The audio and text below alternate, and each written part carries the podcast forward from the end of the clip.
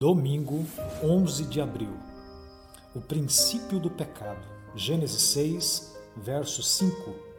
Viu o Senhor que a maldade do homem se havia multiplicado na terra e que era continuamente mal todo o desígnio do seu coração. A opinião de Deus no final da criação foi que tudo era muito bom. Gênesis 1, 31. Então o pecado entrou e o paradigma mudou as coisas não eram mais muito boas. A ordenada criação de Deus foi arruinada pelo pecado e por todos os seus resultados abomináveis. A rebelião atingiu proporções terríveis nos dias de Noé. O mal consumia a humanidade. Embora a Bíblia não nos apresente muitos detalhes, as transgressões e rebelião eram claramente algo que nem mesmo um Deus amoroso, paciente e perdoador poderia tolerar.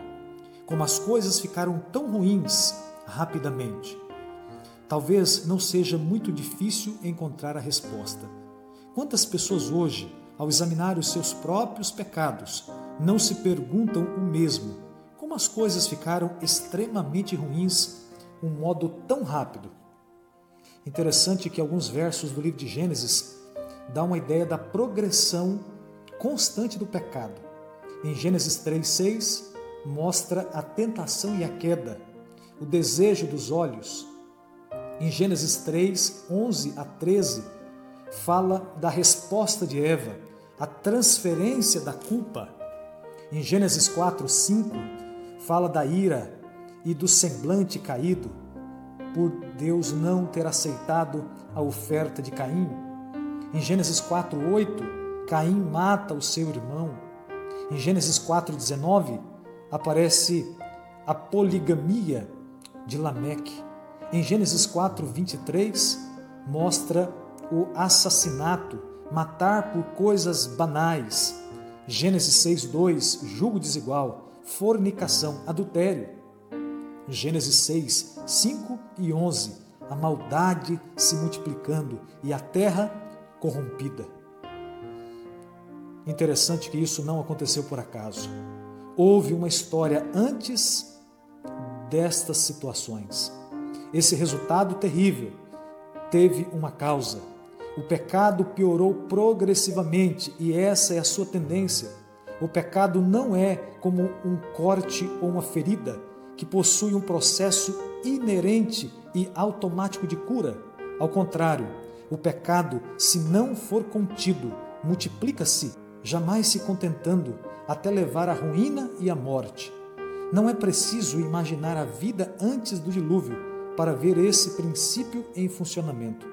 Ele existe ao nosso redor, mesmo agora. Os pecados são como círculos na água quando uma pedra é atirada nela. Um produz outro. Quando a ira estava no coração de Caim, o assassinato não estava longe. Pecado é um estado de espírito, não um ato exterior. Apesar de Caim haver merecido a sentença de morte pelos seus crimes, o Criador misericordioso ainda lhe poupou a vida e concedeu-lhe oportunidade para o arrependimento. Entretanto, Caim viveu apenas para endurecer o coração, para incentivar a rebelião contra a autoridade divina e se tornar o líder de uma linhagem de pecadores ousados e perdidos. Esse único apóstata, conduzido por Satanás, tornou-se o tentador para outros e o seu exemplo e influência exerceram uma força desmoralizadora até que a terra se corrompeu e se encheu de violência a ponto de ser necessário destruí-la.